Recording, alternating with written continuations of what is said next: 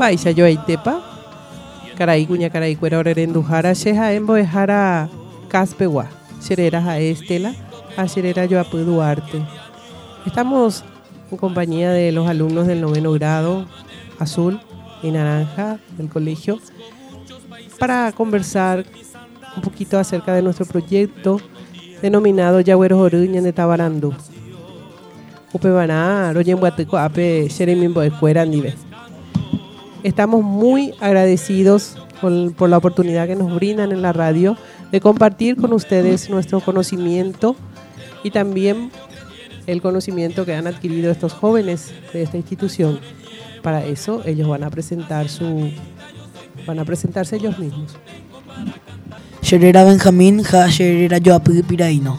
Sherera Ivana Hasherera Yoapu Mancuello. Sherera Mira, ha Sherera Yapu Freire. Xerera Santiago, Xerera Yapu Bogado. Augaitepa y merepende aputepe ko arape. Agenduramo xaluno kuera pesoñe e guaranime ko uteja te vai saku abu abeba. Ba epa pe pe kuaramo Santiago ikatupa emombe uoreve. Oñeharo kotembiapu Xauca, Rupyve tojekuaa ha toñemombae Arandavatu ambuatúva ha omoirúva tekovekuérape terere aja. Hablaremos del folclore, del, de- del mate, de la yerba mate y del tereré. Bueno, eh, me pone muy contenta porque lo que justamente estuvimos buscando con este proyecto es eh, el reconocimiento y la valoración de las manifestaciones del folclore paraguayo. ¿Hay alguna idea que ha cambiado después de la, de la realización de este proyecto? ¿Cuáles son esas ideas? En este trabajo aprendimos a valorar más la idea del folclore paraguayo. Aprendimos a valorar nuestra cultura, de nuestra danza, nuestra gastronomía, todo lo relacionado con la creencia de nuestro pueblo. Y aprendimos también a trabajar en equipo y a apoyarnos unos con los otros. Muy bien. Amira, ¿qué tienes para contar al público? Concepto de folclore. El folclore es la expresión de la cultura de un pueblo, cuentos, músicas, bailes, leyendas, historia oral, proverbios, chistes, costumbres, artesanía y además común a una población de concreta, incluyendo las tradiciones de dicha cultura, subcultura o grupo social. Pregunto, ¿es correcto entonces decir que el folclore es un es una festividad, es un día es un día específico? No. ¿Qué es entonces el folclore? Una manifestación. Una manifestación El folclore es lo que el Expresión de- pueblo cree, siente, piensa. todos los días, Sí. no no precisamente en un solo día, sino que todos los días, toda manifestación que nosotros vamos practicando, ¿verdad?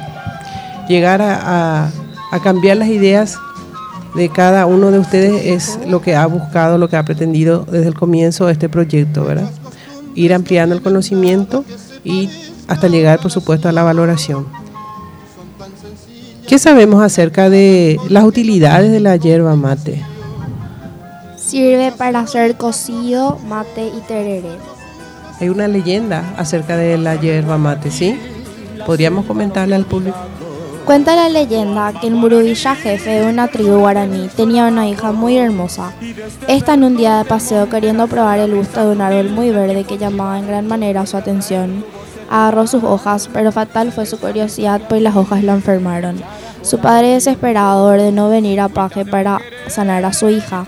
Este no pudo hacer nada. También llamaron a Cuñán Valle, esta con toda su sabiduría no descubrió nada para librar a la doncella de mal que la que- aquejaba.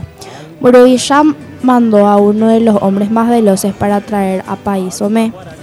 Al enterarse del santo hombre, se encaminó rápidamente al lugar donde se encontraba la, la tierna niña. Burubilla agradeció a País Omé.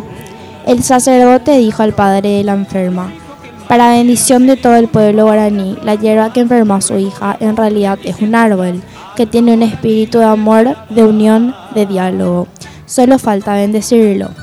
País Omé cumplió su misión. Enseñó cómo procesar la hierba, haciéndola un polvo dio de ver a la enferma, es- esta enseguida reaccionó con alegría y desde esa vez los guaraníes prepararon un refrescante remedio con el caá. Actualmente este polvo y tan aromático se ha convertido en el estimulante indispensable de todos los paraguayos. El árbol de la yerba mate es de altura reducida y copa frondosa. Tiene siglos de existencia. Qué linda historia. Qué bueno sería eh, compartir todas las leyendas que conocemos, ¿verdad? Pero por el, por el tema que te- estamos en un espacio de radio eh, y estamos desarrollando ese tema, entonces nos ha ayudado suficientemente eh, el relato. ¿Qué sabemos acerca del origen de- del folclore? La palabra folclore, que abrevia de alguna forma la expresión de Lord of the People, saber del pueblo, fue utilizada por primera vez por el arqueólogo inglés William Young, 1803-1885, y fue publicada por primera vez en la revista de Londres el 22 de agosto de 1846. La palabra está compuesta por dos voces inglesas, folk, pueblo y lore, saber ciencia. Para definir el saber popular, los conocimientos, usos y costumbres del folclore abarca todos los hechos, especies, elementos y bienes del saber de la cultura popular y para su estudio se acostumbra a agruparlos en especies espirituales, materiales y sociales. De ahí que el folclore se clasifica en transmitidos de generación en generación. En definitiva, lo que se transmite de boca en boca, que transciende, se incorpora a nuestras costumbres y desconoce toda autoría. Entonces cabe resaltar que el Día del Folclore no es eh, una creación propia del pueblo paraguayo, porque según la UNESCO el 22 de agosto se determina como Día del Folclore, recordando justamente este hecho, ¿sí? teniendo en cuenta este hecho eh, ocurrido en el año ya 1846. Así también tenemos un tema muy interesante que sin darnos cuenta lo hemos practicado de- desde chiquititos. Es lo que se refiere al tereré, que muchos autores también se hicieron eco y eh, hicieron lindas letras. Tenemos la polca de tereré yeré, de hecho que hay un programa también relacionado, ¿verdad? En donde se enfatiza el uso de la yerba mate eh, como bebida tradicional del Paraguay. Acá el alumno Santiago nos va a estar hablando acerca del, del tema. Relacionado con la historia o origen del tereré, hay muchas leyendas que sugieren cómo se creó, pero lo único científicamente comprobado es que durante la guerra del Chaco, los soldados paraguayos, al no tener sed, o sea, al tener sed, filtraban agua de los tajamares y la bebían con yerba mate. ¿Cuáles son las propiedades de la yerba mate? A mí me contaron que tienen poderes antioxidantes, que tienen energizantes. ¿Pudieron ustedes encontrar esos datos durante su exposición? Eh, em, yo em, no investigué tanto acerca de la yerba mate, pero lo que sí investigué fue un- una investigación relacionada por científicos que dice que eh, la yerba mate es muy adictiva, es como una adicción, pero es buena porque cura la sed, es rica, es refrescante, pero es una adicción. Sí. Posee también vitaminas que son necesarias para, para el organismo, porque de- da energía. ¿Qué más podemos decir acerca de la yerba mate? El tereré, así como lo conocemos, tuvo, con Guampa y Bombilla tuvo su origen en plena guerra del Chaco. Y algunos de los boscaños tradicionales son el cedrón, el cocú, mentaí, poleo y burrito. Muy bien, me encantó la exposición del compañero. Acá se suman dos alumnas más del noveno grado. Ellas mismas se van a presentar y nos va a contar, les va a contar especialmente a, a nuestros oyentes de qué estuvo, estuvieron tratando en clase. Sherera Paz Hasherera Yapu Díaz. Y hoy les voy a estar hablando sobre el mate. El mate es una bebida tradicional paraguaya que se consume en América desde la época precolonial por algunas etnias de origen guaraní que para su creación mezclaban hojas de yerba mate y lo bebían con agua caliente. Hay distintos tipos de mate, como el mate amargo, que se consume con yerba mate o pojañana y otras especias. También está el mate dulce, que es a base de leche, azúcar caí y coco rallado. Y por último tenemos el mate cocido, que es cuando la hierba es hervida, se cuela y luego se sirve en una taza. Algo que me llamó la atención al realizar el trabajo fue saber que el mate es una bebida tradicional paraguaya, pero que no solo se consume en Paraguay, sino también en Argentina y en Uruguay. Y también conocer los diferentes tipos de mate. Tenemos entonces que el uso del CAAL, que nosotros observamos en nuestras casas, tomar, que a nuestros mayores que están, lo están tomando todos los días y en estos días de frío especialmente, podríamos deleitarnos no solamente con el mate, con hierbas medicinales, sino también con un delicioso CAAL en Bocayá o el CAAL Eira, que reúne a las familias en estos días de frío, especialmente en el interior del- de nuestro país. Un dato curioso que quiero compartir con el público es que el Día Nacional del Tereré es el último sábado de febrero, desde 2011, que mediante la ley número 4261 declara que el tereré es un patrimonio cultural y una bebida nacional del Paraguay. Sherera Jae Daniela, Hasherera Yopu Correa. Estaré hablando sobre la música paraguaya. En el Paraguay existen dos géneros de música popular, la polca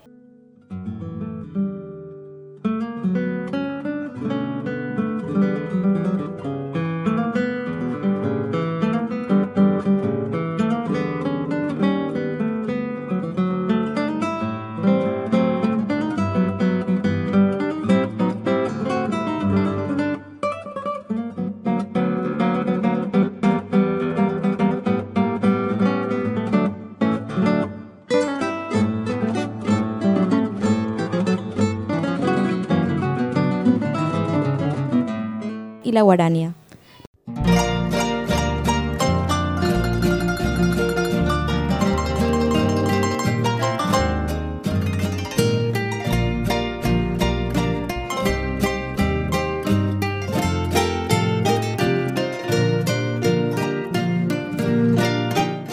La polca es un género de música popular que se interpreta de manera instrumental o cantada. Su origen se dio de manera desconocida en, el Paraguay, en el periodo antes de la independencia. Tuvo su gran difusión en el siglo XIX principalmente.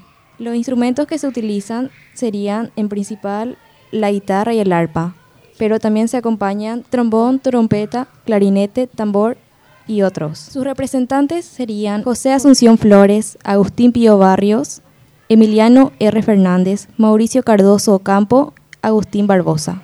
Qué bueno sería poder escuchar una música de Emiliano R. Fernández por ser este un cantautor entre los más reconocidos de la poesía popular con una música paraguaya.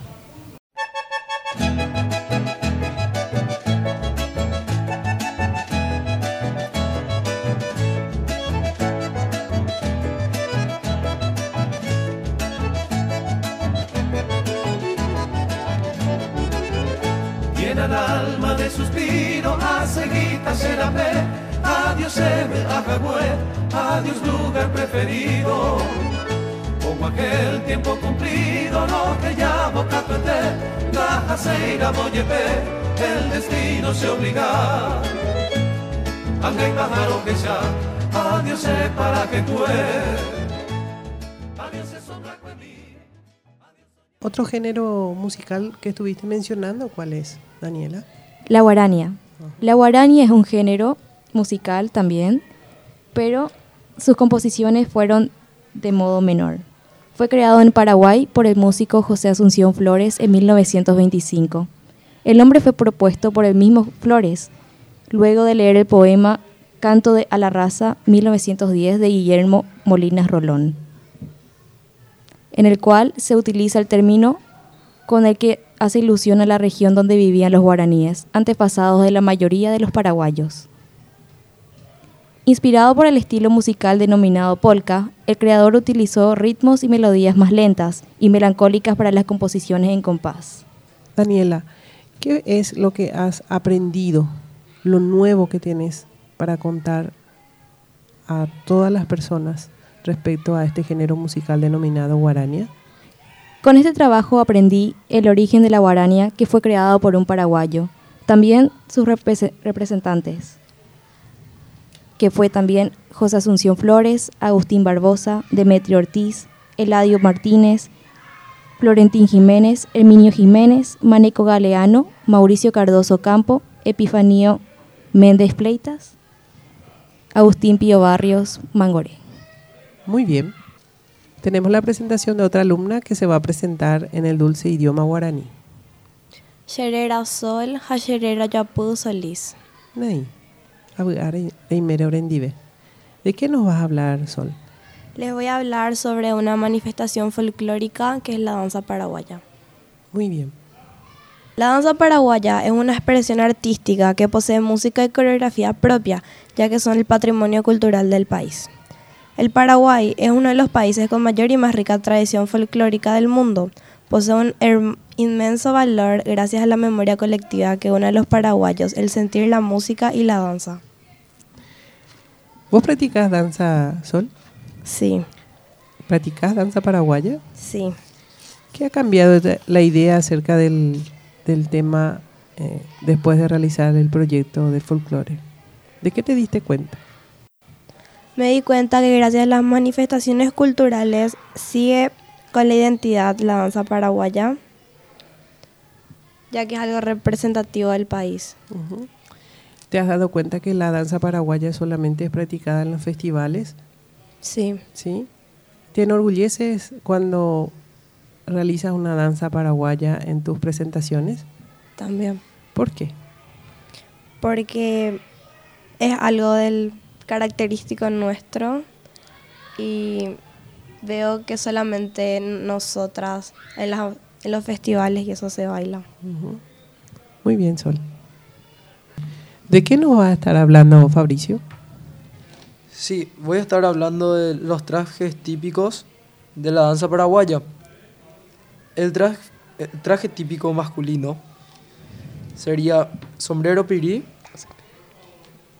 El traje típico masculino sería sombrero pirí, pañuelo al cuello con forma triangular y anudado adelante, en color blanco, negro, rojo o azul. Camisa blanca de aopoí con bordados en la parte delantera, en los puños y en el cuello. Pantalón recto color negro. Faja de seda o lana o lana negra con flecos en los extremos. En la actualidad se usa la faja de varios colores, trenzada, trenzado de algodón que confeccionan los indígenas. Poncho de un solo color o de 60 listas y zapatos negros comunes o también se puede descalzo. Y el traje típico femenino, tripoi, blusa blanca hecha de opoí con mangas de encaje justo, falda ancha y larga hasta el tobillo con uno o dos volados y con adornos de encajes. Se preparan lavándolas en agua almidonadas. Adornan la cabeza con claveles, reseda, jazmines y otras. Por último, tenemos para dar cierre a, esta, a este programa a un alumno que se va a presentar. Xerera Esteban, Yoapú Vera. Esteban, ¿cómo podemos concluir este programa? ¿Qué Y podemos bueno, decir? Y bueno, con este trabajo concluimos que el folclore paraguayo es una parte muy importante de la cultura paraguaya, porque ahí vienen todas las tradiciones que tenemos hoy en día, todas las danzas, las comidas, las fiestas patronales, etc. Aparte de, de lo que has mencionado, eh, ¿qué es lo que aprendieron en, en grupo? Y aprendimos que, o sea, descubrimos que tenemos mucha, mucho potencial para trabajar en equipo. Qué genial. Ese es uno de, uno de los fines más importantes que yo he estado eh, proyectando en este trabajo práctico que hemos llevado a cabo. Por último, quiero dejar el mensaje muy importante para todos de que nosotros somos paraguayos, tenemos nuestra propia forma de ser y que de nosotros depende que la fortalezcamos cada día más, esa cultura, esa forma de ser que nos hace diferente a los otros pueblos. Y no se olviden nunca de que un pueblo sin cultura es un pueblo muerto. Así es que fuerza, adelante, a seguir escuchando música paraguaya, a practicar nuestra danza en nuestros festivales, en nuestras reuniones sociales, en las actividades que vamos a estar realizando. Y quiero aprovechar este espacio para invitar a todos.